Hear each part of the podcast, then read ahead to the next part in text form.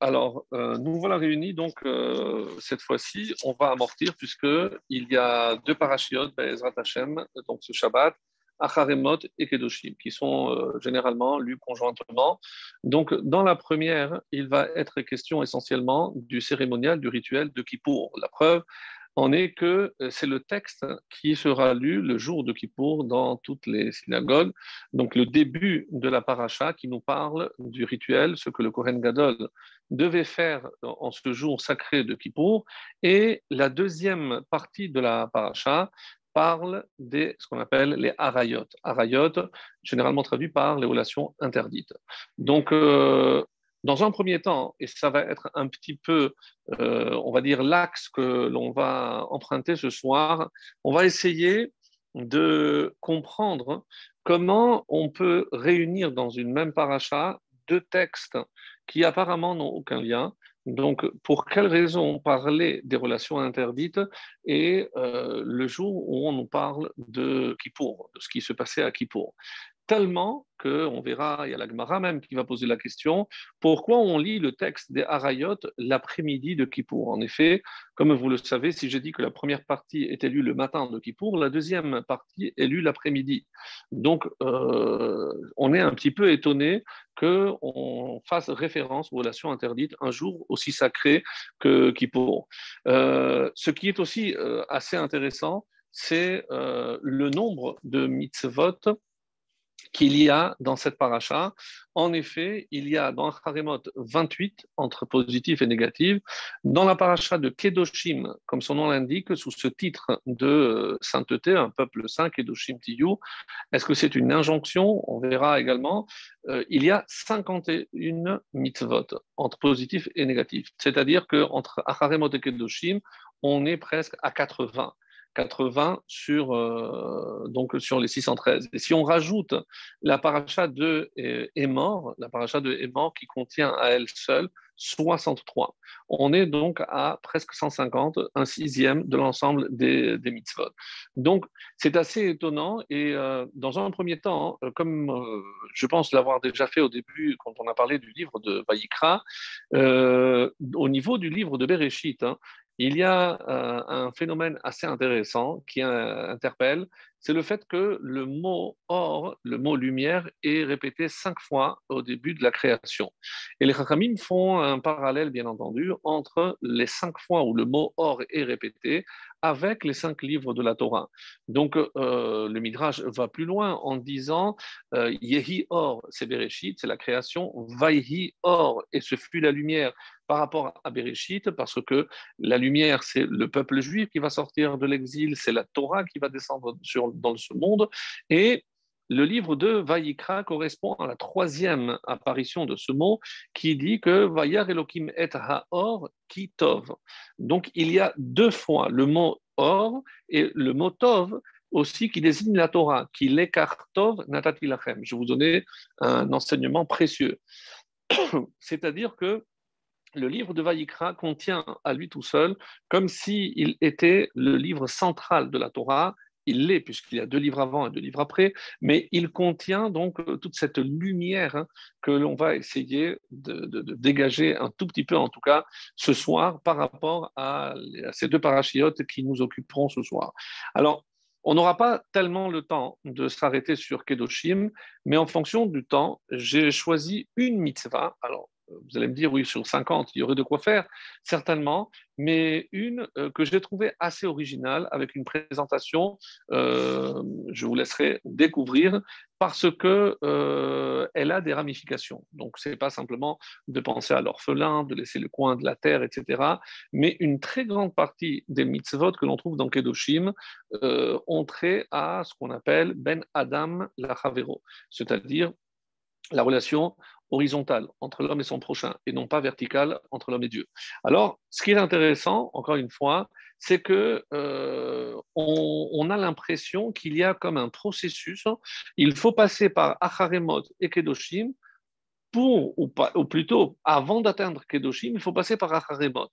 Comme si je ne peux pas atteindre la Kedusha sans passer par Acharemot. Vous allez me dire, bon, c'est un peu normal, puisque si, comme je viens de le dire, ça représente Kippour, et Kippour, c'est la purification, qui Bayom Hazé, il rappelle donc c'est la purification. Et grâce à cette purification, c'est-à-dire ce rapprochement avec Hachem par la Teshuvah, par tout ce que l'on va faire en ce jour sacré ou ce que l'on ne va pas faire avec les abstinences, eh bien, on pourra enfin se rapprocher d'Akadosh Baruch et rentrer dans le domaine de la Kedusha. Et euh, une autre question aussi que je vais essayer de traiter, donc si c'est tellement important qui pour, ce qui nous on, va dire, qui nous dérange un petit peu, c'est que si on a une telle proximité avec Hachem, avec la Kedusha, comment se fait-il que ce soit un seul jour? Et ce qui, un peu, ce qui est aussi un petit peu étonnant, c'est que ça part euh, par des abstinences, ça, a lieu par des abstinences. Je ne peux pas manger, je ne peux pas boire. Donc, je suis un peu dérangé que, parce que je pourrais être enclin à croire que pour atteindre la Kedusha, je dois passer par l'abstinence. Or, nous savons que c'est évidemment une erreur de penser de cette façon-là, parce que au contraire, c'est un Shabbat sur toute l'année, puisque je rappelle que Kippour est appelé aussi Shabbat. Donc, mais le Shabbat, je dois manger, je dois boire, donc tout ce qui est interdit à Kippour est permis Shabbat et Yom Tov d'ailleurs. Donc, comment faire en sorte de garder cette proximité avec la Kedusha le reste du temps, alors que Kippour, c'est une fois par an? Ça, ça va être euh, un petit peu l'axe que l'on va suivre ce soir et je l'espère avec des découvertes extrêmement, extrêmement intéressantes. En tout cas, euh, je l'espère. Dans un premier temps, et euh, ce qui est aussi un petit peu étonnant au début de cette paracha, et si on parle de Kippour, comment se fait-il que le titre c'est Acharemot Après la mort, après la mort de qui? Shene Bene Aharon on, revient sur la mort des deux fils de Aaron. Et est-ce que c'est euh, pour euh, faire en quelque sorte une glorification comme certains euh, ne vont pas manquer de dire, parce que de la même façon que le jour de Kippour peut purifier le peuple, eh bien, la mort d'un tzaddik sert aussi de capara, d'expiation pour le peuple. Donc, certains ont fait ce parallèle. Mais ce que le Or Gedalia, que l'on cite souvent, donc le Rav Scherer, a comme approche extrêmement originale, c'est le fait de dire que non seulement c'est par rapport à ce qui s'est passé euh, ce fameux jour du premier Nissan de l'inauguration où les deux sont morts, mais si par la suite le Kohen Gadol a la possibilité de rentrer dans le Kodesh HaKodashim le jour de Kippour, eh bien oui, c'est grâce à Nadav et Avihu. C'est-à-dire que ce sacrifice n'a pas été vain. Et d'où on sait que il, apporte, donc c'est un texte magnifique, mais euh, je juste euh, le, résumer pour vous. Il nous dit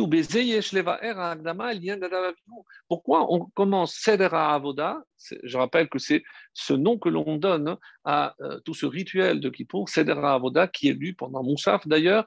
Donc pourquoi il était introduit par euh, Nadav et Et euh, c'est la question qu'il va poser. Et il va répondre parce que c'est par leur mérite que par la suite, les générations qui vont suivre pourront permettre au Kohen Gadol de rentrer. Je vous rappelle, qu'est-ce qu'ils avaient offert? C'était la Ketoret.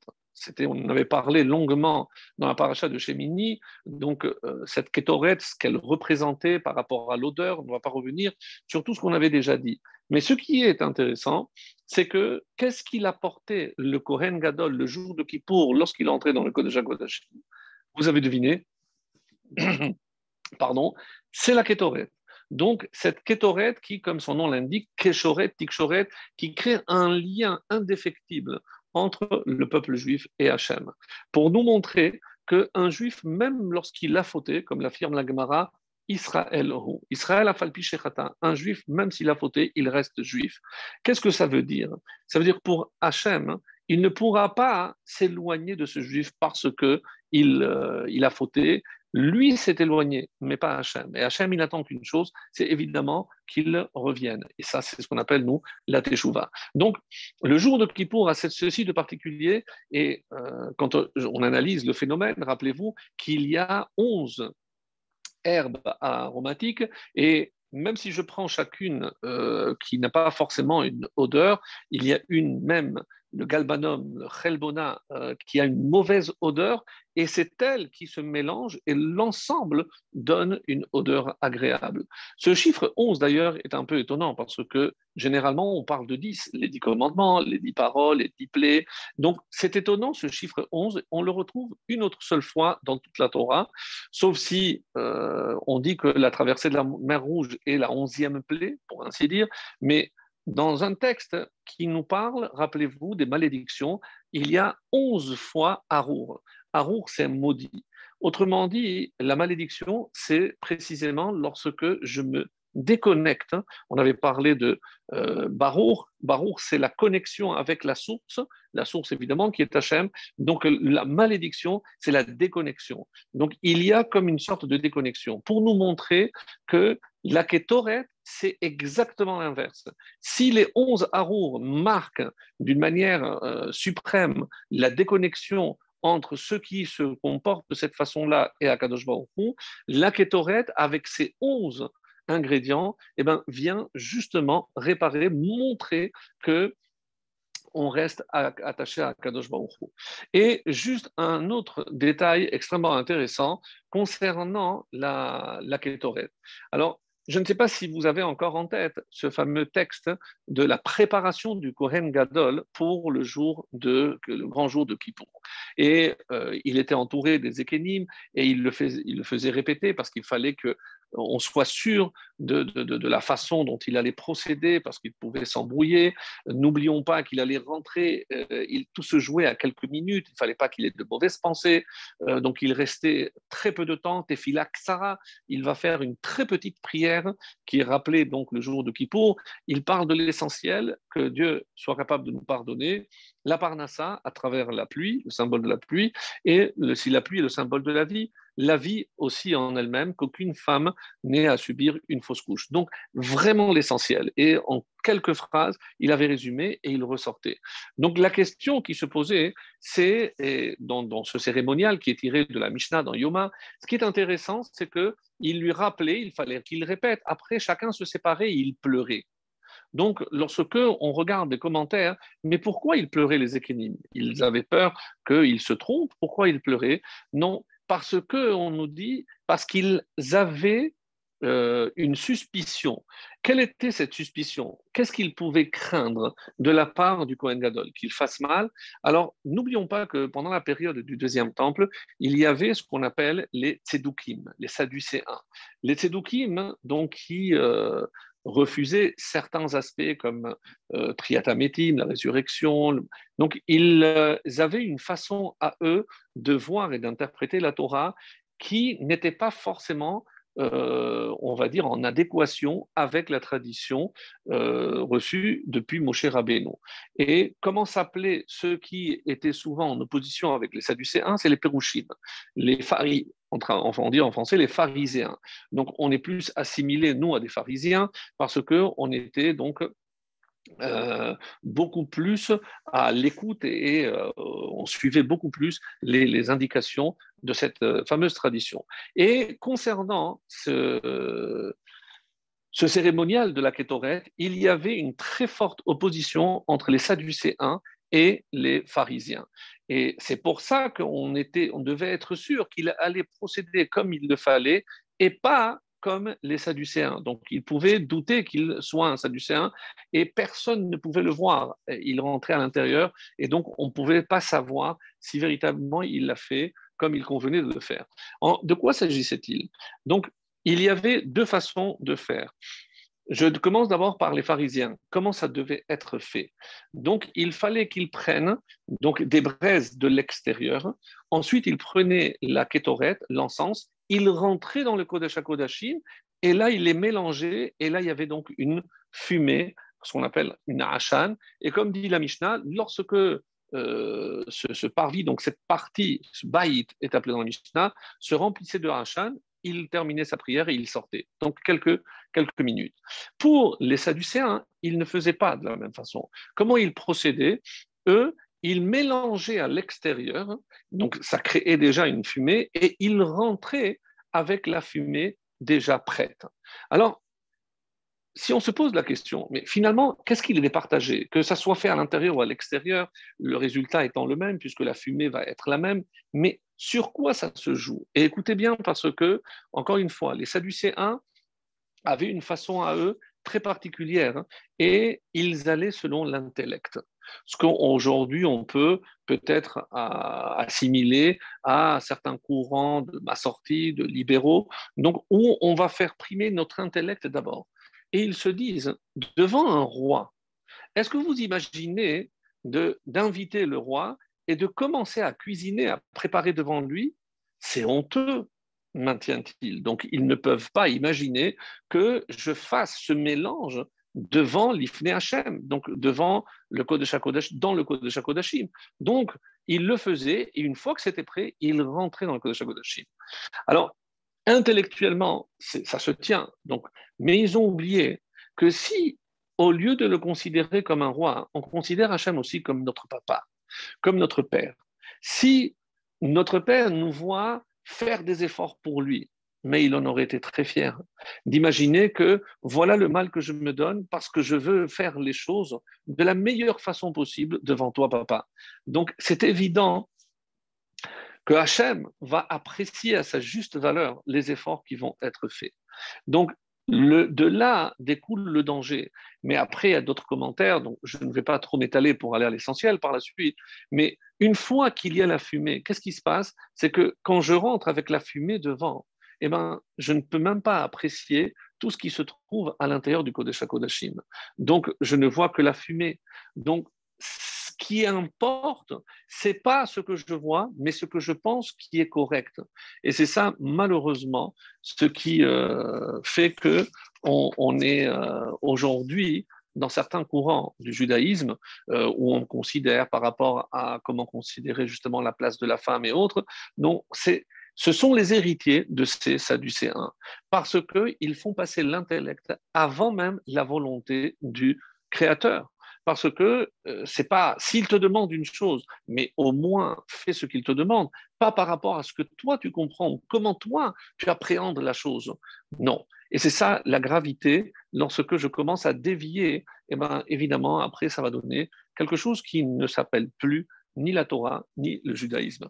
Donc et c'est pour ça que quand on fait passer avant tout l'intellect, comme je disais, le, le eh ben, malheureusement, donc ça peut donner, c'est pour cela qu'il craignait très fortement que le Cohen en cachette soit un sadducéen et qu'il ne fasse pas les choses, comme il y a eu un cas qui, euh, d'un Cohen qui s'est vanté d'avoir fait parce qu'il était sadducéen, son propre père, lui-même aussi sadducéen, lui a dit Mais comment tu as eu le courage de faire? Il lui a dit J'attendais cette occasion, j'ai été nommé Cohen Gadol, je voulais faire comme je, voulais. Deux jours après, on dit la, la il est mort. Donc, rien ne reste impuni. Donc, non seulement il n'a pas fait les choses convenablement, mais il ne faut pas oublier qu'on ne le fait pas que pour nous, que pour satisfaire notre euh, désir à nous, mais on est mandaté par le peuple. Et c'est pour le bien du peuple, ce que je demande, c'est pour le peuple. Et je reviens donc à, à Orgedalia avec une allusion qu'il fait euh, par rapport à, un Rizal magnifique et il euh, nous fait découvrir quelque chose de formidable. Parce que euh, quand le Kohen Gadol rentrait, il commençait sa petite prière par Anna Hashem, de grâce Hashem. De grâce, donc Anna, comme Anna Hoshiana, Anna de grâce, donc c'est un langage de supplication. Donc on le comprend bien. Alors, Umeze Mouvanim divrei Arizal. Mashamar Kohen Gadol Bioma pour Anna Hashem. Et donc, euh, rappelez-vous aussi que dans le cérémonial, on dit sept en bas et une en haut lorsqu'il aspergeait et Lemata. Donc évidemment, on a compris que le 7, le chiffre 7, c'est par rapport à ce monde, mais comme on est dans une monde, dans une sphère, comme le, le, Maharal et autres nous disent qu'on est déjà dans, le, dans la huitième sphère, donc c'est pour ça que une, c'est la huitième qui est en haut, c'est ce qui avait induit en erreur, comme je vous le rappelle, Nada Verviou, qui pensait qu'ils étaient déjà dans la, la dimension du 8, et donc on a encore une fois une allusion à ce que nous avons hérité. Mais plus que ça, dit le Harizal, parce que Anna Hachem, de grâce Hachem, et le Harizal, toujours aussi brillant, si on peut le qualifier, Anna, s'écrit Aleph Nun Aleph. Et il nous dit Rachetevot, Eliyahu, Nadav et Avihu. Pourquoi? Ki Kohen Gadol nichnas lifnai velifnim bizchut ubekocham shel Nadav et Avihu. C'est magnifique.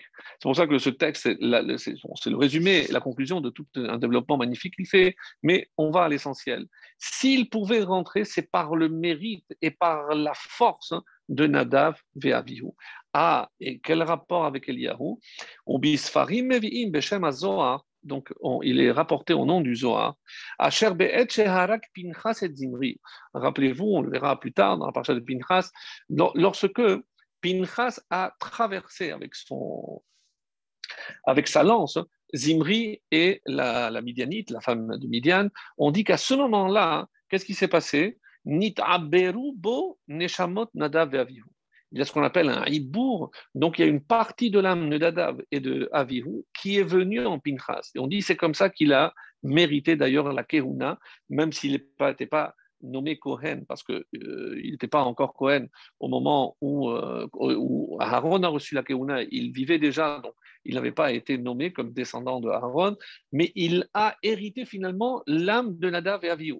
Et on sait que Pinchas reviendra Eliyahu. Nimtza, c'est chez Eliyahu par le mérite et la force de Eliyahu, Nadav et Avihu, Nichnas Kohen Gadol, Lifnai Velifnim, Beyom c'est comme ça qu'il pouvait rentrer dans la partie la plus sacrée qui était le Kodesh HaKodashim. Donc, dans un premier temps, donc, on a vu par rapport à ce début exceptionnel et euh, pour répondre à une simple question, pourquoi avoir mentionné la mort de Nadav et Avihu C'est évidemment pour leur rendre un hommage, euh, comme le souligne ici le Orgue d'Aliarou, et euh, je ne pouvais pas partager avec vous euh, ce, texte magnifique. Alors, par la suite, il est question de deux boucs, comme vous le savez, un séhir qui était, donc il fallait qu'ils aient exactement le même poids, la même valeur, aucune, aucun signe distinctif entre ces deux boucs. Un bouc était offert sur le misbéar, sur l'autel, et le deuxième bouc était jeté à Azazel. Et on va s'attarder un petit peu sur cette notion de Azazel, comme la Gemara d'ailleurs a posé, mais qu'est-ce que c'est Azazel D'où vient ce nom? Donc on va s'attarder, mais une chose est certaine, c'est que lorsque le bouc qui était envoyé dans ce précipice, une fois qu'il euh, tombait, il mourait. Si Hachem avait agréé cette demande et que les fautes avaient été pardonnées, le fil rouge qui était resté sur l'autre boucle devenait blanc. C'était le symbole que Hachem avait pardonné les fautes au peuple juif. Et tout ceci donc avait lieu le jour de Kippour, donc un cérémonial extrêmement euh, symbolique comme on peut l'imaginer. Mais tout ceci euh, ne fait que renforcer notre question, mais enfin, on voit mal le lien avec la suite. Quel est euh, le lien avec justement toutes ces relations interdites que l'on va non seulement euh, juxtaposer avec le début de la paracha, mais qui en plus va être lu l'après-midi de, de, de, Kippour, Amincha, c'est le texte que nous lisons. Hervat, donc plusieurs fois ce mot qui revient, Hervat, la nudité, tu ne découvriras pas, d'où cette appellation pour les relations interdites, Giloui Arayot. Giloui, c'est le dévoilement. Euh, Arayot, qui est le pluriel de Herva. Et là encore, je ne sais pas si vous vous souvenez, on avait euh, une fois euh, rapporté cet enseignement. Si je dis Arayot, c'est le pluriel de Aeria. Et ce mot existe, Aeria. Aeria, comme on l'a vu dans la Haggadah de Pesach, en citant le prophète. Donc, pourquoi je dis Arayot alors que dans le texte de la Torah, on va voir, et vous faire attention ce Shabbat, pour l'avoir répété avec mon fils, donc forcément on le connaît déjà par cœur, Aervat Aervat, donc l'ot égalé. À chaque mise en, garde, il y a donc la nudité de la femme, de ton, de ton père, la femme de ton fils, etc. Donc toutes les femmes qui euh, sont interdites d'après la Torah. Et donc, le singulier c'est, qui est utilisé en Torah, c'est Aervat. C'est curieux parce que Aerva, c'est pas, euh, on aurait dû dire Aervot, mais on dit Arayot. Pourquoi on a retenu le mot Erva Et euh, rappelez-vous cet enseignement extraordinaire, parce que dans le mot Erva, je peux le couper en deux. Et Erva, Er, c'est aussi Ra, le mal. Et les deux dernières lettres, c'est Vav He. Que représentent les deux dernières lettres, Vav He C'est que lorsque l'union de l'homme et de la femme n'est pas faite dans la Kedusha, d'où le terme pour l'appellation du mariage, Kiddushin, donc, ou Nisuin, les deux parties, Nisuin c'est élévation, Kiddushin c'est sanctification, Areat Mekudeshetli, donc il est question de Kedusha. Donc, pour qu'il y ait la Kedusha, il faut que l'homme et la femme s'unissent, mais qu'il y ait aussi le Vav et le He. Où je retrouve donc ces deux notions? Lorsque je vois le mot Ish, qui, dont la racine est Esh, le feu, mais avec la lettre Yud, première lettre du nom de Dieu, Ensuite, Isha, la racine aussi est Esh, mais avec le He, deuxième lettre de, Dieu. Et, mais ça, c'est l'union d'un homme et d'une femme quelconque. Mais comment faire, comment conférer une sanctification, comment je sais que cette union est faite dans les règles de l'art, c'est lorsqu'il y a une preuve. Cette preuve s'appelle, mes amis, Ketuba. La racine de Ketuba, c'est katav, c'est écrire. Quelles sont les deux lettres que je rajoute? Vav et Donc, qu'est-ce qui se passe dans une relation interdite? Je ne fais que pour unir l'homme avec la femme. Mais qu'est-ce que je détruis? C'est les lettres du nom de Dieu. Je maintiens la séparation entre Yud et Vav et Donc, c'est très grave. Et c'est pour ça que la Torah nous met en garde, parce que c'est extrêmement grave de d'avoir une relation si elle n'est pas entourée de cette Kedusha. Sinon, comme on va le voir euh, tout de suite d'ailleurs, euh, à quoi c'est assimilé? Rappelez-vous cette fameuse Gemara qu'on avait vue, euh, il me semble, dans un des cours, je ne me souviens plus lequel. c'est une Gemara qui se trouve dans Chagiga 16. En Chagiga 16, on avait dit que l'homme ressemble à trois propriétés de l'ange et il a trois propriétés de l'animal. D'ailleurs, comme ça c'est rapporté aussi, que dans la création, c'est le smag, Sefer Mitzvot Agadol, le Sefer Smag, il nous dit, regardez comment, comment ils ont été créés. Et c'est ça ce qui est intéressant. Donc, à quel moment de la création les anges ont-ils été créés? Et de nous dire, même si on ne le savait pas forcément, les anges n'ont pas été créés comme souvent on imagine, c'était juste avant l'entrée de Shabbat. Non, avant l'entrée de Shabbat, c'est les Shindalet, ceux qui sont restés inachevés, ceux qui ont besoin après de puiser de l'énergie chez les hommes pour se compléter. Donc c'est ce qu'on appelle des anges nuisibles. Mais les anges au service d'Hachem, c'est le deuxième jour. Lorsque Dieu a séparé les eaux d'en haut des eaux d'en bas, En Maïm et la Torah, mais l'eau aussi le symbole de la vie. C'est-à-dire qu'il a, a séparé, il a mis en parallèle la vie d'en haut et la vie d'en bas. La vie d'en haut, donc en bas, c'était encore potentiel, et en haut, qu'est-ce qui vit? Eh bien, ce sont les malachim. C'est des énergies, comme on les appelle. Donc, ils ont été créés le deuxième jour. Le sixième jour de la création vont être créés tous les animaux, et à la fin des animaux arrive enfin l'homme. L'explication, comme vous l'avez déjà souvent entendu, c'est si jamais l'homme s'enorgueillit, on va lui dire Mais de quoi peux-tu t'enorgueillir? Tu as été créé le dernier, même un, simple moustique t'a précédé. Donc, ou alors, s'il a le mérite, qu'est-ce qu'on lui dit? Eh ben, Regarde, toute la création t'a précédé, et lorsque tout était prêt, Dieu t'a ramené pour que tu profites de tout ce qu'il a créé pour toi. Donc, en fonction de l'attitude, évidemment, de l'homme. Et ce qui est intéressant, d'après le SMAG, c'est que les malachim, ils sont, on va dire, euh, déjà par leur nature dans la Kedusha. eux, ils peuvent se permettre de dire Kadosh, Kadosh, Kadosh, parce qu'eux, ils sont dans la Kedusha, mais pas de mérite, parce qu'ils n'ont pas de Yetzerara. Donc, eux ne peuvent pas faire le mal. C'est comme des robots. Les, les animaux qui ont été créés avant l'homme, le sixième jour, eux, même s'ils font quelque chose qui nous paraît comme cruel ou mal, je ne peux pas les sanctionner ou les punir. Pourquoi? Parce qu'il n'y a pas de date, il n'y a pas de, volonté de nuire, il n'y a, pas, a pas cette conscience. Donc arrive l'homme. Et qu'est-ce que l'homme doit faire? Doit être justement faire la jonction entre les deux. Et j'en viens maintenant à cette Gemara. Quelles sont les trois propriétés que l'homme partage avec l'ange? Donc, vous l'avez déjà trouvé, la première, c'est c'est une conscience. À quoi consiste est, en, quoi euh, je, situe cette conscience Non seulement la conscience d'exister, mais c'est la conscience que si j'existe en tant que créature, c'est qu'il y a un créateur. Donc le Da'at, c'est la connexion avec la source de laquelle je proviens. C'est pour ça que Da'at, rappelez-vous, c'est toujours une union. Vayeda, donc Euh, avec Adam, c'est une connexion, une connexion intime. Donc le Da'at, c'est ce qui me permet de rester connecté avec, et d'ailleurs, dans la Ramida, quelle est la première des, des, brachot intermédiaires? C'est Atachonen la Adam Da'at. C'est cette conscience me vient de la Kadosh pour que je reste attaché et que je prenne conscience qu'il existe donc un créateur et ce qui fait de moi non seulement une créature, mais qui doit rendre des comptes à ce créateur. Donc ça c'est Da'at. Ensuite, qu'est-ce que je partage avec l'homme? Contrairement aux animaux, donc les pieds sont sur terre, mais la tête vers le ciel. C'est-à-dire, c'est Zkoma Zekoufa, il se tient droit. Donc, contrairement à tous les animaux, euh, l'homme, comme euh, disaient certains Chachamim, c'est le trait d'union entre le ciel et la terre. Et troisième euh, propriété avec les anges, c'est il parle le Lashon HaKodesh. Alors là, vous pouvez m'interpeller en me disant, mais je ne comprends pas, mais tout le monde ne parle pas l'hébreu. Je n'ai pas dit l'hébreu.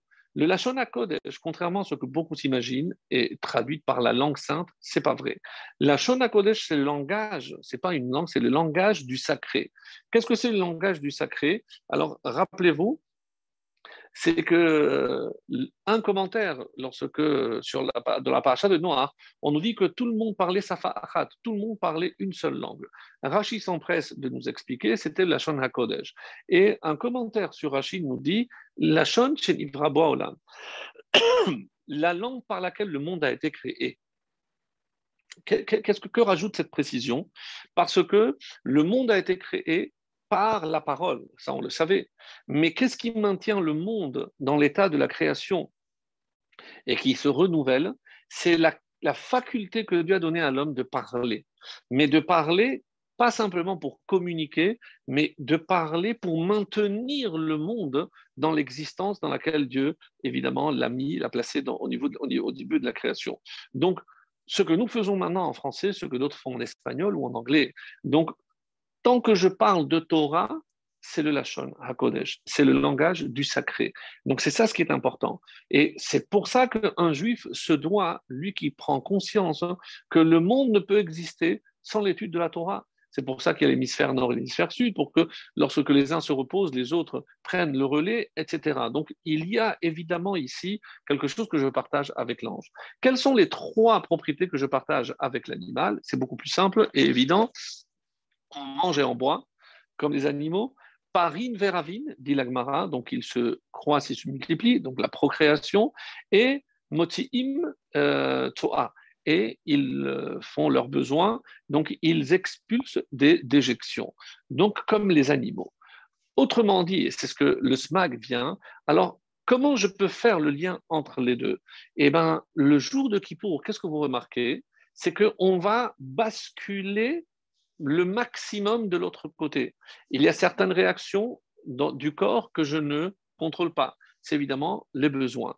Mais vu que j'ai diminué la quantité et d'aliments et de, de liquide que j'ai ingurgité, donc les besoins vont aussi s'amoindrir, ce qui fait que je suis quasiment à 80% comme un ange. Ce jour-là, je ne mange pas et je ne procrée pas, je ne maintiens pas de relation. Ah, on parle de relation. Donc, est-ce que je peux commencer à avoir un lien avec la deuxième partie? On va y arriver. Donc, de là, on a compris que ce que l'homme cherche, c'est précisément à se hisser au niveau de l'ange tout en restant homme. Et ça, c'est la grandeur que Dieu a conférée à son peuple, à ce peuple qu'il a choisi, comme la Gemara dit, il y avait Ishmael et il y avait Yitzhak, j'ai choisi Yitzhak. Il y avait Esav et il y avait Yaakov, j'ai choisi Yaakov, donc je vous ai choisi. Chaque juif doit se dire qu'il a une chance inouïe d'avoir été non seulement faire partie du peuple élu, mais d'avoir été élu. Et comme le disait le, rabbi si bien, de Louavitch si bien, c'est que je dois me rendre compte que le jour de ma naissance, c'est comme si Dieu me disait, ce monde ne peut pas exister sans toi. C'est il nous a donné quelque chose de tellement, tellement précieux. C'est Chelek Elokamimal. Pourquoi on utilise cette expression? Une parcelle de Dieu suprême. Mais qu'est-ce que ça veut dire? C'est comme si une parcelle de Dieu lui-même était en nous. C'est ce qu'on appelle la neshama. Donc, la neshama, elle est pure. C'est comme si aujourd'hui, je ne sais pas moi, on nous donnait un bien précieux, on vous confiait la Joconde, je ne sais quoi, estimée à plus de, de 800 millions, je crois. Donc, pour prendre soin, mais nous, ce n'est pas la Joconde que nous avons. Nous avons des pièces, des perles uniques au monde parce que chaque neshama est unique. Donc, nous avons un devoir, c'est d'en prendre le plus grand soin de ces neshamot.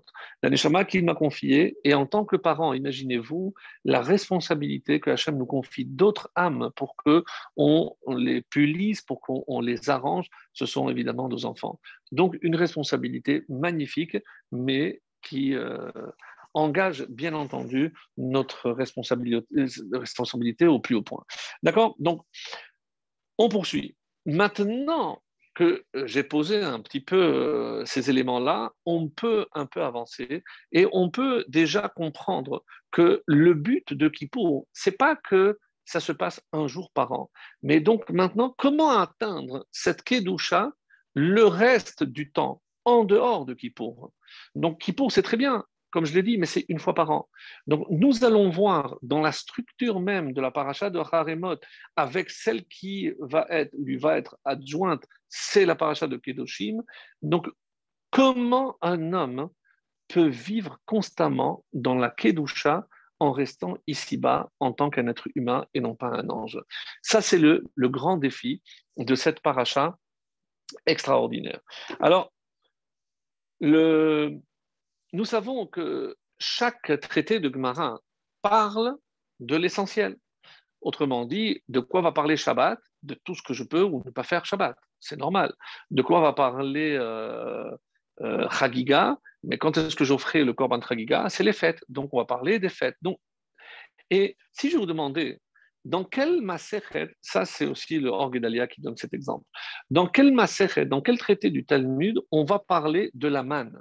La manne, c'est la nourriture. Donc, l'endroit où je m'attends le moins à voir ou à parler de la nourriture, c'est le seul jour de l'année où je ne mange pas. Donc, vous avez trouvé. Où est-ce que je parle de la manne? C'est dans ma Sechet Yoma. Le jour, Yoma, c'est le jour. Donc, qui parle de Kippour? Mais je ne comprends pas. Comment imaginer que le seul jour où je ne suis pas censé manger, d'après la Torah, les autres jeunes viennent plus tard pour des événements plus tardifs, mais comment imaginer que le seul jour où je ne mange pas, on parle précisément de Yeridat Haman?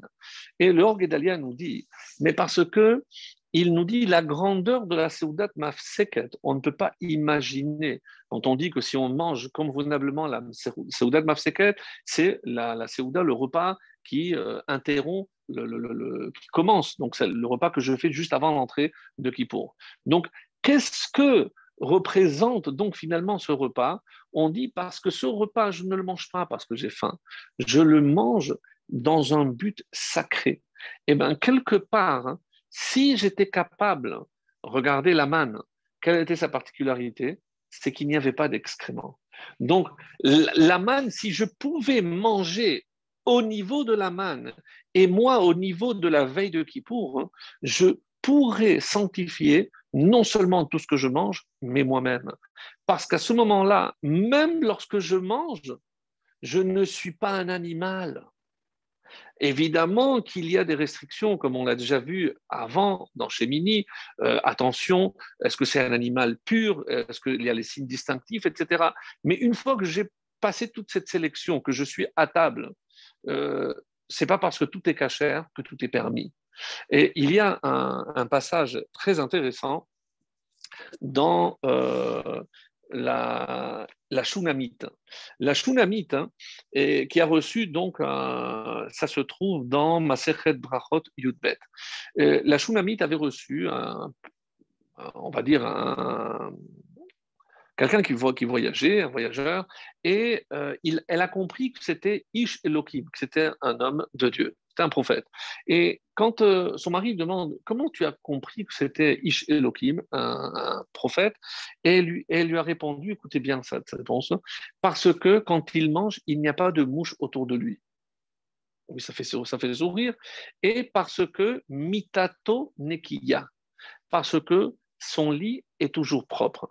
Alors, est-ce qu'elle va faire la commère pour vérifier s'il fait bien son lit, si les pantoufles sont bien alignées, etc. Qu'est-ce qu'elle a voulu dire?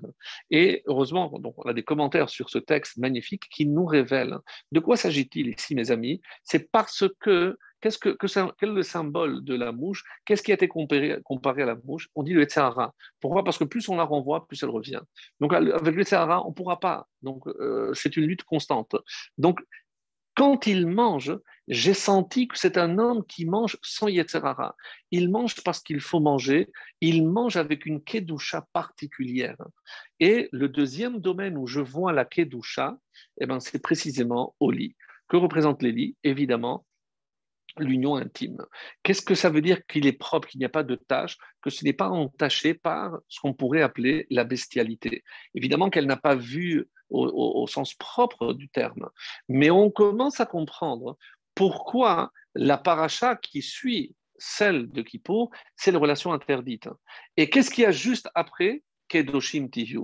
Rashi, évidemment, va nous éclairer en disant pourquoi la paracha de Kedoshim suit-elle juste après tout ce, qui, tout ce qui concerne les relations interdites, parce que pour atteindre la Kedusha, il faut mettre une barrière hein, dans tout ce qui touche les relations interdites.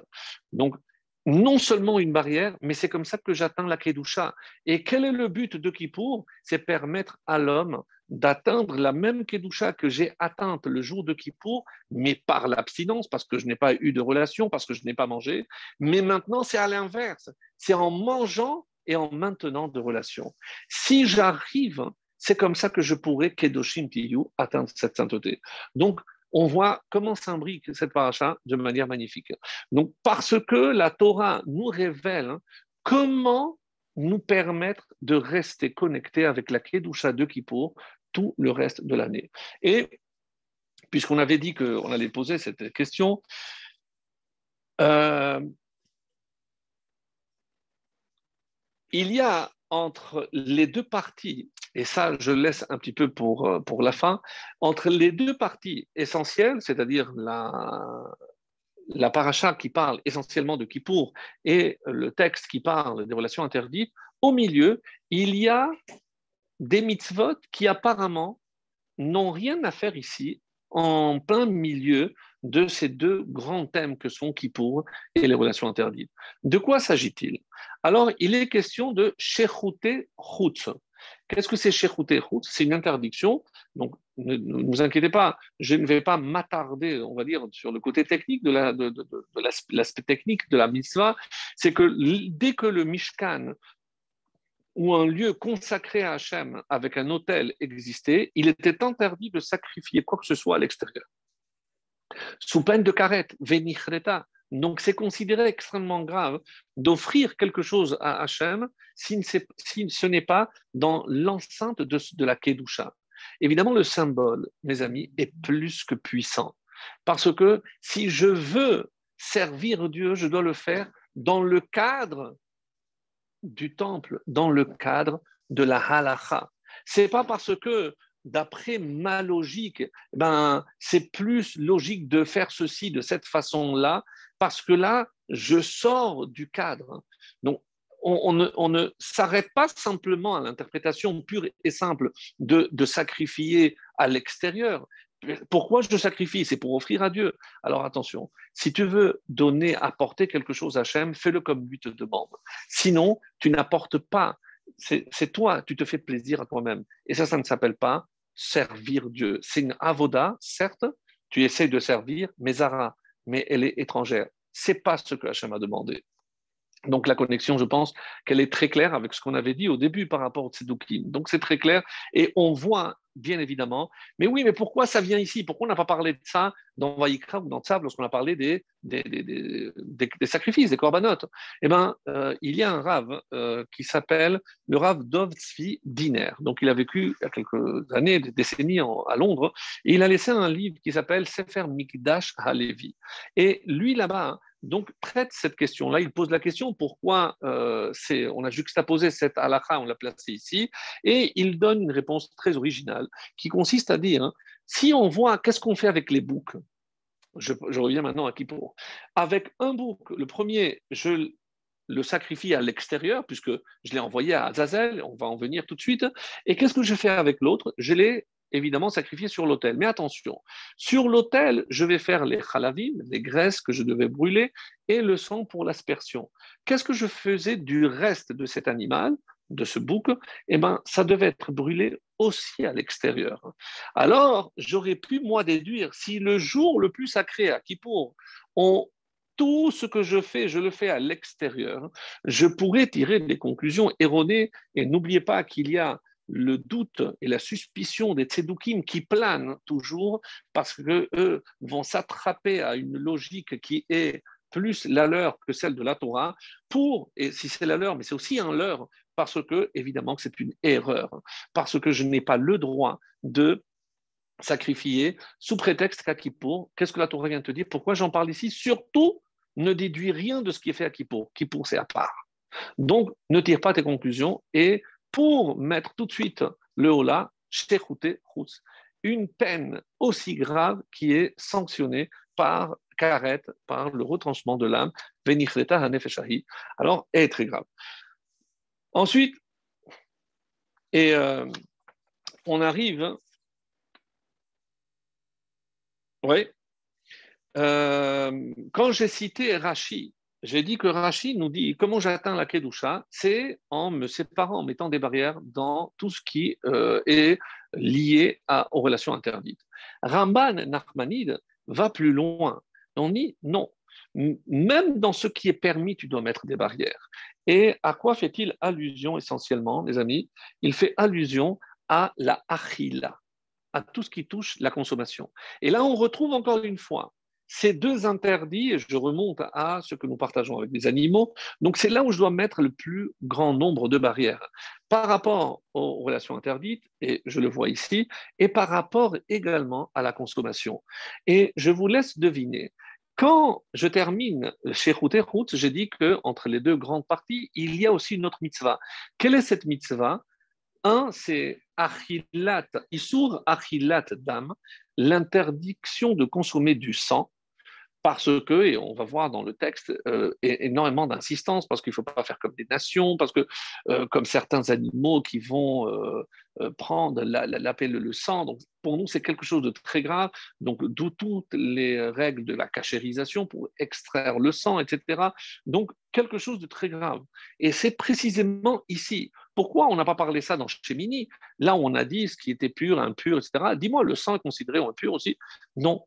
Encore une fois, c'est lié à Kippour, parce que c'est ce qu'on partage. Et le plus difficile, parce que j'ai dit qu'il y avait plusieurs mitzvot, il y en a trois, j'ai dit Shechute Chut, donc ne pas sacrifier à l'extérieur. Deuxièmement, c'est interdiction de consommer le sang, et ça je comprends, donc c'est des barrières dans la consommation, dans la pila. Et troisième mitzvah, Kisui Hadan, c'est recouvrir le sang. Il y a une mitzvah qui n'est pas euh, très, très connue, euh, qui consiste à, une fois que j'ai abattu essentiellement de la volaille, une fois que j'ai terminé la shechita et le sang qui a coulé au moment de la shechita, j'ai l'obligation de prendre de la terre et de couvrir ce sang. Tellement c'est une mitzvah à part et euh, il y a une bracha à part. J'ai fait à la shrita avant de faire la shrita, mais maintenant que j'ai terminé, Asher al Kisui Hadam, qui nous a ordonné de faire la mitzvah de Kisui Hadam. Et je recouvre le sang avec de la terre. Donc, très intéressant, et ça nous interpelle pourquoi la volaille en particulier a eu euh, ce mérite? Pourquoi? Comme si on cherchait en quelque sorte à l'enterrer comme si on enterrait, euh, on va dire, cet animal, en tout cas le respect qui lui est dû par rapport au sang. Et euh, dans la, il y, a une Gemara qui euh, parle de cela. j'ai noté, oui, c'est dans Choulin 84, on nous dit que quand vous regarderez dans la Torah comment s'est exprimée cette mitzvah, et on parle ici de chasser, lorsque la tzed saïd, lorsque tu iras chasser. Pourquoi? C'est curieux, pourquoi chasser? Parce que la volaille, je l'ai euh, dans ma basse-cour, je n'ai pas besoin de chasser, mais parce que ça ne concerne pas que la volaille, ça concerne aussi tous les animaux non domestiques. Je préfère dire non domestique que sauvage, parce que dans le mot sauvage, je pense au lion, au tigre, non. Les animaux, non de, c'est comme le cerf, hein, l'élan et autres, euh, qui nécessitent aussi d'âme. Pourquoi? Parce que je, je, dois faire ce qu'on appelle, la Gemara dit, je dois me déranger pour aller chasser cet animal-là. Donc, je dois considérer la consommation de l'animal comme quelque chose qui n'est pas dû même si je peux prendre la poule que j'ai dans ma basse-cour, mais je dois considérer comme si j'avais dû faire tous les efforts pour chasser, pour me permettre de manger. Tout ceci afin de quoi? Afin de respecter la vie animale. Ce n'est pas parce que la Torah t'a permis de sacrifier pour te nourrir hein, que tu peux considérer euh, cette vie-là comme inférieure à la tienne. Donc, encore une fois, un point très intéressant parce que non seulement le Adam concerne la volaille, parce que généralement je dois la chasser ou je dois l'attraper, euh, mais aussi tous ces animaux non domestiques, purs, bien entendu, donc, qui ruminent et qui le, le sabot fendu, et euh, je dois couvrir le, sang. Alors, mais je ne comprends pas qu'est-ce que ça vient faire ici. Mais avant cela, je vais venir à ce que l'Agmara nous dit. L'Agmara dans Megillah, 31, euh, là-bas on dit quels sont les passages que je dois lire à chaque, euh, à fête. Et euh, justement, on nous dit, mais pourquoi je lis le passage des Harayot à pendant l'après-midi de Amincha de, de Kippour? Et la question est posée, Rashi nous dit quelque chose aussi, toujours dans cette Mara, de très intéressant. On nous dit que quels sont les, plus, euh, les, on va dire, les tentations les plus grandes chez l'homme pour fauter. On nous dit que c'est Averot chez Adam Mechamedatam. C'est un homme, il convoite toujours ces deux fautes. Donc personne n'est à l'abri de ces deux. Alors, un, c'est le gezel, c'est voler. Alors, je ne parle pas du vol manifeste, bien entendu. Et l'autre, c'est arayot, c'est les relations interdites. Alors, pour les relations interdites, j'ai compris, c'est pour ça que je vais lire le Akipour, parce que c'est pour m'éloigner et pour que je n'imagine pas, comme dira par exemple le Taz lorsqu'il rapporte cette halakha, ne crois pas que Akipour, parce que tu es comme un ange, que tu n'as pas euh, d'emprise, que le Yetzara n'a pas d'emprise sur toi. Au contraire, il y a encore le Yetzara et c'est pour ça qu'on te rappelle tes faiblesses. Et quelle est la plus grande faiblesse de l'homme? C'est la rayotte. Mais le vol, où y a-t-il une allusion à Kippour du vol? Eh bien, même si euh, on ne le voit pas clairement, mais c'est comme ça que les commentaires nous le révèlent, on lit à Mincha aussi la Haftara de Yona. Pourquoi Yona devait-il se rendre à Ninive, la ville de Ninive Pourquoi euh, elle devait être détruite? Et les commentaires disent parce qu'il y avait du gazelle, parce qu'il volait. Et voilà notre deuxième euh, dimensions. Donc la première, c'est celle de la rayot, de relation interdite, et le vol se retrouve dans la haftara. Donc à Mincha, j'ai les deux plus grandes tentations de l'homme, le vol et les relations interdites. Donc, et avec ça, je peux donc euh, clore. Tosfot va rajouter quelque chose de un peu assez étonnant. Je vous le dis, mais après, pour ceux qui veulent regarder euh, directement dans le texte, c'est assez étonnant. Tosfot, je rappelle, donc l'école fondée par les petits-fils de de Rashi, euh, commentaire de Tosafiste en France, les Français, et il nous dit mais pourquoi c'est à Mincha qu'on lit les Harayot Et il donne une réponse très pchat, très terre à terre. On dit parce que c'est à partir de Mincha que les femmes commençaient à venir à la Sina. Et comme elles commençaient à venir à la Choule, c'était un jour de fête malgré tout, donc elles venaient déjà un peu parées, avec euh, bien habillées, etc. Et attention, c'est à ce moment-là que l'homme devait faire attention de ne pas laisser euh, couler des regards là où il ne fallait pas. Donc c'est vraiment très terre à terre comme le Tosfot sait le faire. Mais il y a une deuxième explication que Tosfot rapporte, très belle. C'est comme si on disait à Hachem, Hachem, toi tu es en train de nous dire de ne pas les galotes herva, de ne pas découvrir ce qui doit rester caché, couvert. Alors nous, on te demande de faire la même chose. C'est caper, expier, c'est les rapper comme caporet, c'est couvrir. Toi aussi, couvre notre opprobre, notre, notre honte, nos fautes. De la même façon que toi, tu nous demandes de ne pas dévoiler ce qui doit être couvert, alors on te demande la même chose. Donc, quelque part, laisse nos fautes nos hontes, eh ben, laisse les cacher. Et comme ça, on pourra rester euh, connecté avec toi. Donc, c'est une euh, très belle explication de, de Tosfot. Euh, il y a un passage, euh, là on, passe un petit peu du, coq à, l'âne, j'allais dire, mais du coq parce que c'est on parlait de la cache-route, mais on va parler aussi, euh, donc on va faire les deux, les deux. Et voici, je vous dois donc maintenant l'explication de Kisui Adam, et euh, c'est ce qui va suivre par la suite.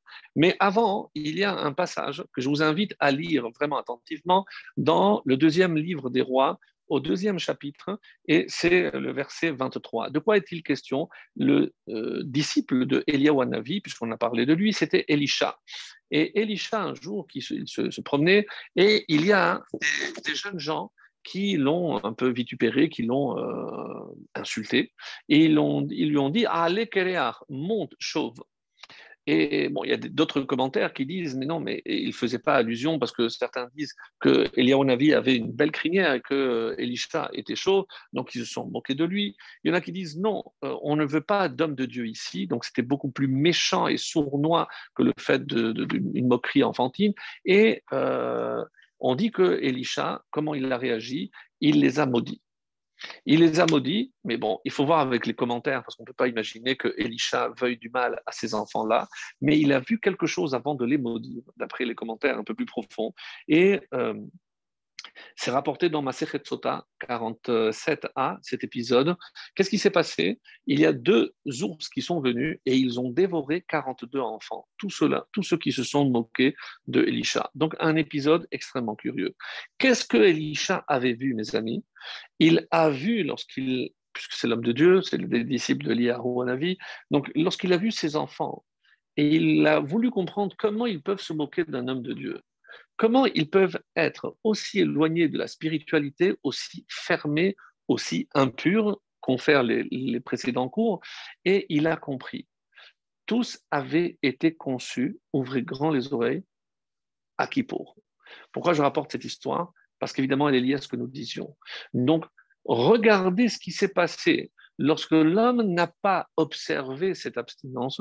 Si jamais par malheur un enfant est conçu, il, a forcément une forme d'impureté, une impureté, on avait dit une fermeture à tout ce qui est la vie spirituelle et autres, et c'est pour ça qu'ils ont été punis et qu'ils sont morts. Donc, certains disent que Elisha n'aurait pas dû les maudire. Bon, il y a plein de commentaires, donc je ne vais pas m'attarder parce que ce n'est pas l'essentiel, mais par rapport à ce lien que je disais avec Hippo, je trouve que c'est magnifique et c'est pour ça que je rapporte ceci. Alors, on arrive enfin à euh, l'Agmara qui pose la question pourquoi cet endroit s'appelle Azazel? Pourquoi l'endroit où on jetait ce, ce bouc s'appelait Azazel? Et là, regardez, euh, c'est dans Yoma 67 qui pose cette question pourquoi cet endroit s'appelle Azazel? Donc c'est normal, puisque c'était à Kippour qu'on jetait, donc c'est normal que ce soit dans le traité de, qui parle de Kippour ou Yoma qui, euh, qui pose la question. Et il y a un midrash qui nous dit la chose suivante. Alors, maintenant, on ferme tout et on écoute. Un midrash que vous avez peut-être déjà entendu, mais sinon, euh, c'est assez étonnant, mais je pense que c'est euh, extrêmement intéressant. On dit qu'au moment où Dieu a voulu créer l'homme, il a consulté avec les anges. Il y a certains qui se sont opposés. Lorsque malheureusement l'homme a failli, il a fauté, et alors les anges, c'est comme s'ils étaient venus voir euh, le Créateur en lui disant, ben, on t'avait bien dit, tu, aurais dû nous faire confiance. Et là se présentent deux anges, d'après les, versions de l'Agmara ou dans le Midrash, euh, un s'appelait Uza et l'autre euh. Azael et Uza. Donc les deux, rappelez-vous, donc ça va donner Azazel. Mais dans le, dans le, dans le Pirkei des Rabbi Eliezer, ou Tana de Biliarou, dans le Midrash, on nous dit que c'était Shamchazai, le premier avait un autre nom. Et euh, que sont devenus ces deux anges qui ont dit, si tout, tu ne crois pas, eh ben, tu vas voir, donne-nous la possibilité de descendre et on va te démontrer. Et Hachem leur a dit, je sais très bien, vous allez descendre, mais vous allez aussi tomber. Non, non, fais-nous confiance. ils sont descendus. Et là, un détail assez euh, particulier, c'est que donc ils sont descendus. Et ce à quoi fait l'allusion le texte dans Bereshit, à la fin de Bereshit, on nous dit que les fils de Elohim ont vu les filles de la terre. Et qui sont ces fils de Elohim? Il y en a qui veulent dire que c'est Elohim, c'est le juge, que c'était euh, Chet, mais il y en a qui disent non, c'est ces deux anges-là qui sont descendus. Et c'est pour ça qu'on les appelle par la suite Néphilim, parce qu'ils ont chuté. Ils ont fauté avec les femmes. Mais vous allez me dire, mais comment un ange peut-il fauter avec les femmes? Eh bien, tout simplement en incitant la femme à fauter avec l'homme. Qui a joué ce rôle-là au début de la création Bien sûr, c'est le serpent. Donc, chaque fois que une femme peut faire fauter l'homme, on se dit que ces deux anges sont derrière. Sauf que dans Tana de on nous dit que Shamchaza, il a fait Teshuvah. Et ne, on va pas poser trop de questions parce que c'est assez complexe. Comment il a fait Teshuvah On dit qu'il est resté suspendu, les pieds en haut et la tête en bas. Donc, comme si la connexion, donc nous, nous sommes les hommes, on a les pieds sur terre et la tête en bas. Lui, donc, en faisant Teshuvah, il est revenu droit, puisque ici, il se tenait comme nous, et qu'en faisant Teshuvah, il est redevenu en quelque sorte un ange. Donc, les pieds dans le ciel.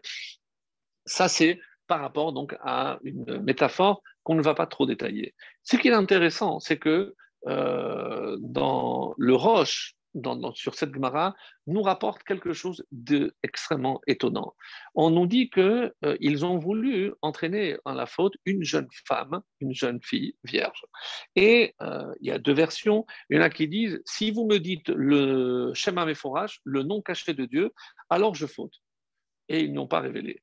Et dans une autre version, on nous dit si vous êtes des anges, alors donnez-moi les ailes et alors je ferai ce que vous voulez. Alors ils lui ont donné les ailes et elle s'est envolée, je ne fais que citer le texte, jusqu'au Kisea Kavod, jusqu'au trône céleste. Et là, lorsque Hachem l'a accueillie, cette jeune fille qui a préféré évidemment, c'est quoi la métaphore? Je pense que tout le monde l'a comprise. C'est qu'elle a préféré mourir puisqu'elle est montée au Kisakavod. Et qu'est-ce qui, où je trouve cette expression que l'homme peut atteindre le Kisakavod C'est lorsqu'il fait Teshuvah. Donc, cette fille a préféré mourir al Kiddush Hashem plutôt que de fauter. C'est ça, donner des ailes, c'est atteindre le monde de la vérité. Et elle a fait, et Dieu a voulu la récompenser. Et euh, qu'est-ce que qu'est-ce qu'il a fait avec cette jeune fille? Sam Ota Begalgal Hamazalot. Il l'a incluse dans les signes astrologiques. Et oui, c'est le signe de la Vierge, de la Betula. Et ça correspond à quel mois? Le mois qui est consacré à la Teshuvah, bien sûr, c'est le mois de Elul. Donc, très intéressant comme anecdote, d'où même les signes du zodiaque ont une, euh, on va dire, une source dans nos textes magnifiques. Ça, c'est par rapport donc euh, et pour la petite histoire, parce que comme ça, ce sera complet, si Shem a fait Teshuvah, mais que devenir Azael Mais Azael est encore ici. Et comme il, il essaie de nous faire fauter par les relations interdites, qu'est-ce qu'on fait à Kippour? On vient lui dire, voilà, maintenant, tu peux manger ce bouc parce que Hachem est prêt, même si on a pu fauter, eh bien Hachem est prêt à nous pardonner. Donc comme si on lui donnait son dû. Euh, donc assez intéressant. Et comment il fait en sorte encore aujourd'hui, puisque c'est comme ça qu'on pose la question, comment Azaël, encore aujourd'hui, essaye de faire fauter l'homme avec la femme? Très étonnant, mais c'est pour ça que je vous le lis, c'est par Bigde, Bigde Tiv Onim Shel Nashim c'est lorsque les femmes font tout pour attirer le regard de l'homme. En l'occurrence, ici, de quoi s'agit-il? Des vêtements trop, de couleur trop criarde. Donc, quelque part, ben, on voit que les filles qui essayent d'attirer l'homme, surtout pour les séduire et pour euh, les amener à la faute, eh ben, elles sont victimes de Hazael jusqu'à aujourd'hui. Et quand on a parlé de, de la tête en bas, il y a dans d'autres textes, on dit qu'il y a un homme qui a atteint ce niveau de malach et où on l'a vu descendre la tête en bas et les pieds en haut. Et en arrivant, il s'est remis droit. Qui c'est? C'est Yitzhak Avino. Lorsqu'il priait, il avait une telle élévation, rappelez-vous que c'est lui qui a fondé Mincha, qu'il s'élevait dans le ciel et lorsqu'il descendait, il descendait comme un ange, donc les pieds en haut et la tête en bas, et en arrivant, il se retournait. Retenez cette histoire pour la suite. Alors, donc, si on, résume maintenant, nous avons fait le lien entre Kippour et Gilouy Arayot pour atteindre Kedoshim, pour atteindre la Kedusha. Nous avons vu qu'on est passé par Shechitat Rout, c'est-à-dire le sacrifice à l'extérieur, pas, pour ne pas qu'on tire des conclusions erronées de ce que l'on faisait uniquement, exclusivement à Kippour.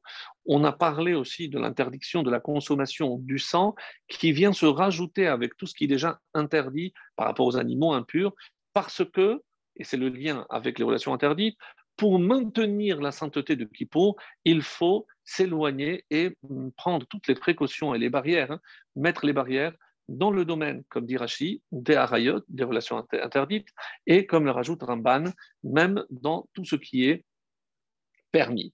Euh, Naval, Birshut Torah, comme c'est l'expression, c'est un vaurien euh, dans, dans, le domaine de la Torah. Il, il, croit faire la Torah alors que c'est un vaurien parce que euh, quand il mange, il mange pour lui, il ne mange pas, il, se nourrit, il est, comme un glouton.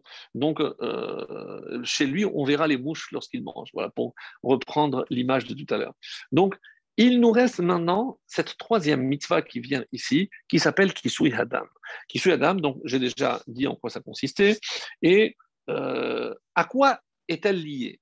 Est-ce que c'est, comme Sarah parle, ben, finalement des deux, c'est-à-dire la shechita, puisqu'elle est liée à la shechita, et à la consommation, parce que je couvre le sang pour me rappeler que je ne dois pas le manger. Je pourrais dire que Kisuyadam est finalement lié aux deux, et ça fait un lien. Mais pourquoi Kisuyadam est plus proche des relations interdites? Est-ce que je peux trouver euh, un rapport quelconque avec ce domaine-là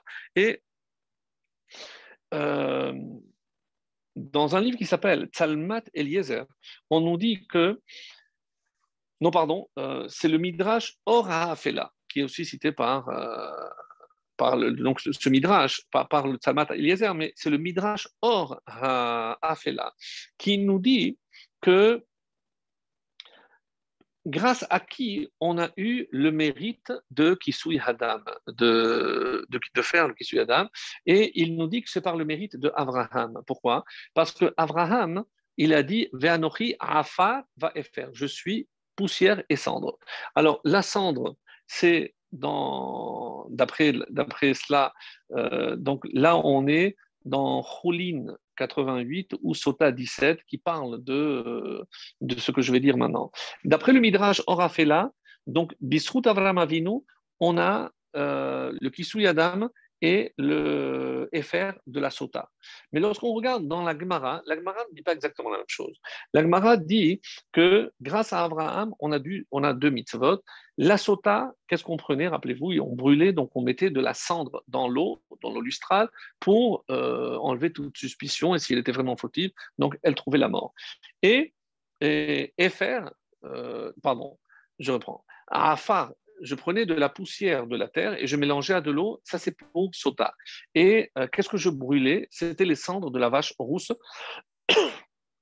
Alors la Gemara demande, mais pourquoi tu ne dis pas Kisui Hadam Pourquoi tu ne parles pas le fait de prendre la terre aussi pour faire la mitzvah de couvrir le sang?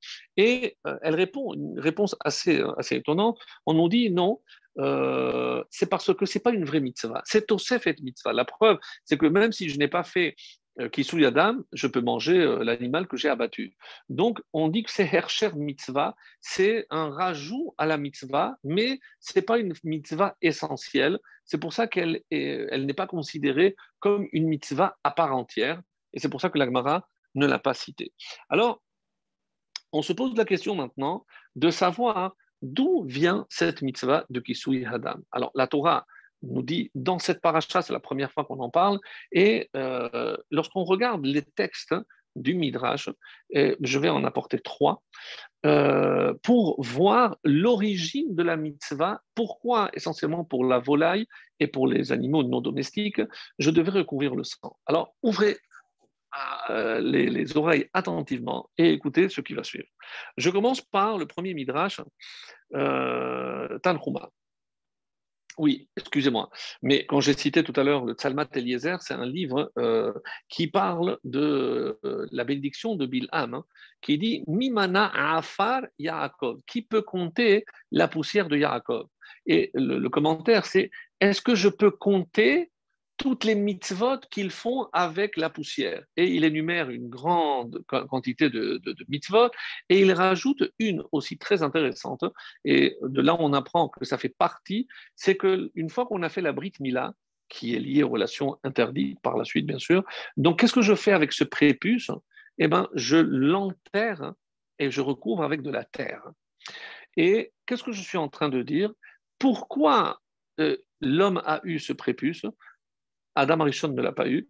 Ce prépuce est venu après la faute qui a été provoquée par le serpent. Comme s'il il a voilé quelque chose et maintenant il faut dévoiler. Euh, et qu'est-ce que je fais avec ce or-là, les mêmes lettres que Harel, ce poison, ce venin? Eh bien, je le mets dans la terre. Et qui se nourrit de la terre? C'est précisément le serpent. Qu'est-ce que je suis en train de lui dire? C'est, tu vois, tu croyais que tu allais nous avoir pour nous faire fauter. Eh bien, nous, on est restés purs on reste attaché à la sainteté, et c'est pour ça qu'on attend que le huitième jour, ce huitième jour où on se connecte avec la sainteté, eh ben, tiens, ce que tu, à cause de toi, on l'a eu, eh ben, on te le redonne, maintenant tu n'as qu'à le manger. Donc, euh, un point intéressant où on retrouve que couvrir avec la terre est lié finalement à la pureté, est lié aussi à la sainteté et à la faute de Adam Rishon, évidemment, cela allait de soi. Donc, Maintenant, on arrive au premier midrash que je vais citer, c'est Tanchuma. Qu'est-ce qui s'est passé? On revient euh, au paradis et euh, malheureusement, ça va devenir un enfer. En effet, Caïn va tuer son frère.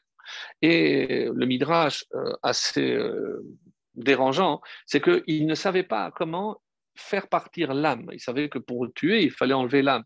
Donc, comme il ne savait pas, il a pris une pierre pointue et il l'a percée c'est pour ça qu'il y avait du sang partout. Il ne savait pas par quel trou allait sortir l'âme, jusqu'à que le pauvre Ravel euh, est, tombé inanimé, donc il est tombé mort. Ne sachant pas quoi faire, Dieu a fait venir deux oiseaux, et il y a un oiseau qui a tué l'autre, et après il a creusé et il a enterré. Comme ça, euh, Caïn a compris ce qu'il fallait faire avec le corps de son frère Rével, et il l'a enterré en récompense de ce geste que les oiseaux ont fait, eh ben, maintenant, nous, lorsqu'on les tue, eh ben, on recouvre leur sang comme euh, un signe de respect pour la vie qui n'est plus. Donc ça, c'est le Midrash Tanhuma.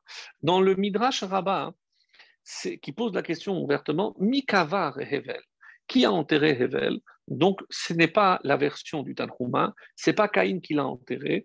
D'après le Midrash Rabbah, ce sont des renfotes et des chayotes, euh, ce sont des volailles, euh, des, volatiles et des animaux domestiques purs, précises, terrorotes, qui sont venus chacune à creuser, ils l'ont poussé et ils l'ont enterré. Et en récompense, donc, on a la mitzvah de Kisui Hadam pour le respect dont ils ont fait preuve à l'égard de, euh, de Heaven. Encore un troisième, et je termine avec celui-là, c'est Pirkei de Rabbi Eliezer, un ancien, très vieux euh, euh, Midrash aussi, qui nous dit que euh, devant la mort de son frère, Caïn a perdu la tête, il s'en est, est, allé, il a laissé le cadavre. Lorsque Adam et Chava ont recherché, ils, se sont, ils ont vu ce cadavre et ils ont pleuré amèrement, ils ne savaient plus quoi faire avec lui. Et là, qu'est-ce que Hachem a fait? Il a envoyé deux corbeaux. Un corbeau a tué l'autre et il euh, il l'a enterré par la suite. Et là, à ce moment-là, euh, Adam et Chava ont compris, ils ont enterré, ils ont fait le deuil de leur fils. Mais là encore, comment Hachem va-t-il récompenser les, euh, les corbeaux? Est-ce qu'il y a une récompense? Alors, et c'est comme ça que c'est rapporté dans, dans, le texte, dans ce fameux Zohar qui dit Livne orev les petits du corbeau qui m'ont appelé. Pourquoi Que s'est-il passé? Il y a un phénomène très bizarre rapporté ici par nos textes que lorsque le corbeau, le petit corbeau apparaît, lorsqu'il y a l'éclosion de l'œuf, le corbeau au départ est blanc. Et euh, ce midrash va très loin en disant que le corbeau mâle accuse le corbeau femelle. Comment toi et moi on est noirs Qu'est-ce que tu as fait un blanc? C'est sûr que tu m'as trompé. Donc euh, encore une fois, c'est lié aux relations interdites. Regardez comment les connexions sont magnifiques. Et euh, les deux se fâchent et deux partent. Et le petit le corbeau, il reste tout seul. Alors, qu'est-ce que Hachem a fait? L'ivné au rêve. Les petits du corbeau l'appellent Hachem, tu vas pas me laisser mourir. Et par le mérite d'avoir montré à Adam et Chava ce qu'il fallait faire, qu'est-ce que Hachem a permis pour la survie des petits corbeaux? Ils mangent les excréments. Donc, ils se nourrissent des excréments et c'est en quelque sorte une forme de récompense pour ce qu'ils ont fait. Un texte, un livre magnifique qui s'appelle Tikkun Hazeva nous dit que euh, quand est-ce que la première fois que la Torah parle de couvrir le sang? C'est au moment où il s'apprêtait à tuer Yosef, hein, et les frères de Yosef, ils ont dit, on va couvrir son sang. C'est pour mentir en quelque sorte. Rappelez-vous, ils voulaient mentir au père, tremper le, vêtement et euh, est d'amour. Pourquoi on va couvrir son sang? Et euh, il nous fait remarquer quelque chose d'étonnant, c'est que la valeur numérique de Yosef, 156, c'est la même valeur numérique que le mot off, off, euh, volaille, 156. Donc, de la même façon que la première fois qu'on a parlé de couvrir le sang de Yosef, eh ben, par, euh, on va dire, par symétrie, puisque c'est la même, la même valeur numérique. Donc, on ne va pas plus loin, même si je pense qu'il y a des choses beaucoup plus profondes qui n'ont pas été dites, mais pour nous, euh, cela suffira. Et on arrive donc euh, à la conclusion de tout ce passage. Et là encore, je, sais que ce, ce, que je vais dire tout de suite va vous surprendre euh, outre mesure, mais c'est euh, un livre qui s'appelle Panea Achraza, qui ramène un midrash de Yalkut Shimoni. Alors, dans le texte de la Torah euh, que nous avons vu dans la paracha de Chaye Sarah, il y a un passage très étonnant où Rivka découvre Yitzhak. Et Qu'est-ce qu'il euh, est dit? Donc, c'est la fin du chapitre 24. Voilà. Alors, euh, Vayetse Yitzhak la soir Batsadeh. Donc, Yitzhak était sorti pour prier. Donc, on sait qu'il a fait mincha. Vayissa ena vayar, et il a levé les yeux et il a vu euh, il a vu que des chameaux arrivaient. Alors, il y a déjà en soi une question un peu étonnante. Si je marche et je vois au loin des chameaux, comment je lève les yeux? Est-ce qu'il était dénivelé. Donc, pourquoi il lève les yeux? Ça, c'est une question. Et tout de suite après, Vatissa Rivka est un Rivka a levé les yeux. je ne sais pas si vous imaginez, vous l'avez déjà vu, la hauteur d'un chameau, donc elle est euh, sur le chameau et elle lève les yeux. Et qu'est-ce qu'elle voit? Vateret Yitzhak. Elle voit Yitzhak. Vatipol Gamal et elle est tombée du chameau? Alors, comment elle a pu euh, je, ne sais pas, c'est, ou un lève les yeux ou l'autre lève les yeux. Mais les deux ne peuvent pas lever les yeux parce qu'il y a un qui est plus haut que l'autre. Si on dit que Yitzhak lève les yeux, donc Rivka ne veut pas lever les yeux, elle ne voit, plus rien. Donc, qu'est-ce que c'est cette histoire de lever les yeux? Mais c'est, c'est, pas tout, regardez la suite. Va ah pardon, et elle tombe, elle tombe du chameau. Elle voit Yitzhak, elle tombe littéralement à la renverse. Qu'est-ce qui a fait qu'elle est tombée? On ne sait pas. Et après, on va, il s'appelle Aïved Yitzhak et l'esclave. Donc Eliezer a raconté tout ce qu'il avait fait, ça. Qu'est-ce qu'il avait fait? Il allait chercher, bon, il m'a tous les détails. Va bien Yitzhak là, donc il a pris Sarah, euh, il a pris dans la tente de Sarah, sa mère. Va et Rivka, il a pris Rivka. Et dans le langage de la Torah, prendre, c'est évidemment une relation intime. Va Olisha, et c'est comme ça qu'elle devient sa femme, à travers l'union intime. Va et il l'a aimé. Alors, bon, aujourd'hui, on n'est pas étonné, mais on n'est pas chez les chassidim. Donc, on ne se marie pas et on attend que l'amour vienne après. Donc, on serait attendu à ce qu'il y ait au moins un minimum d'amour au départ.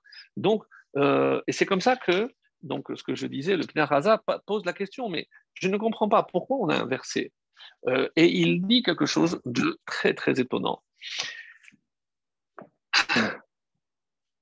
Euh, encore une fois, je dis que c'est étonnant. Pour moi aussi, ça a été une découverte. Et euh, au début, si on dit que c'est à la fin qu'il a aimé, c'est parce qu'au début, il l'a détesté. Oui, oui, vous avez entendu ce que j'ai dit, ce n'est pas, pas de moi, donc je peux me le permettre. Il l'a détesté. Et dans la Torah, lorsque je vois qu'un homme déteste sa femme, c'est à quel moment? C'est l'omatzala betulim. Lorsque, en pensant que sa femme était vierge, lorsqu'il se euh, rend compte qu'elle n'est pas vierge, vaisna il l'a détesté.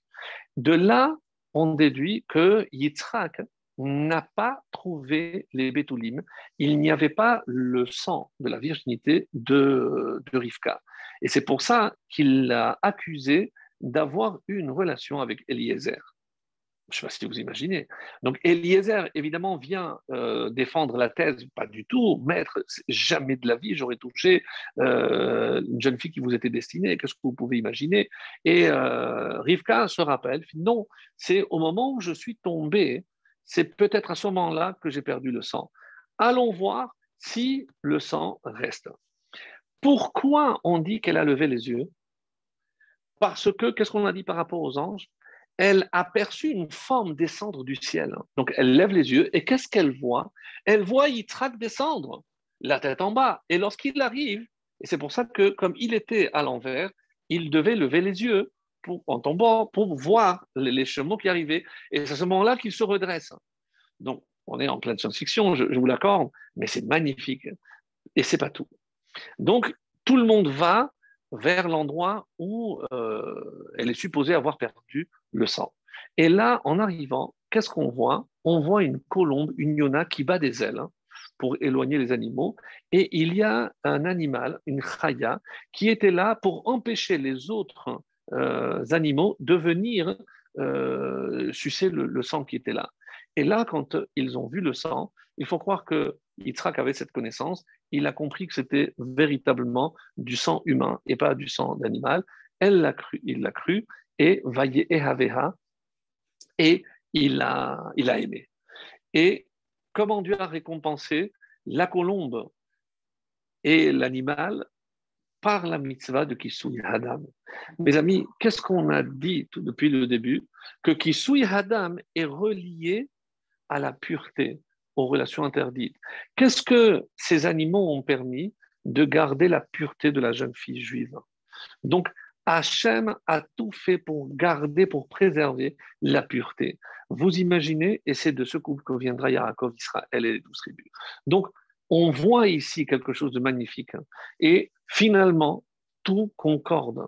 Comment, dans la structure qui apparemment, euh, je ne voyais pas forcément le lien entre une chose et l'autre, eh bien, sincèrement, moi, j'ai été euh, époustouflé de voir comment, avec, à travers ces midrashim, ces divers midrashim, tout s'imbrique d'une manière et on comprend exactement pourquoi chaque chose est à sa place, parce que c'est exactement là que ça devait être. Alors, je pense qu'on a dépassé largement le temps. Là, je vais quand même le, dire en trois minutes pour conclure. C'est quel mitzvah je voulais dire? C'est de ne pas maudire euh, un, un sourd et de ne pas mettre un obstacle devant un aveugle. Alors, pourquoi cette euh, mitzvah est étonnante? Vraiment, ce sera la, conclusion. Pourquoi cette mitzvah est étonnante, mes amis? Parce que à qui s'adresse la Torah? Est-ce qu'on peut imaginer que quelqu'un va vraiment mettre devant un, aveugle un obstacle? C'est pour ça qu'il euh, y a une grande discussion. Je, vous passe les détails, mais est-ce que je peux imaginer qu'il y a le pshat?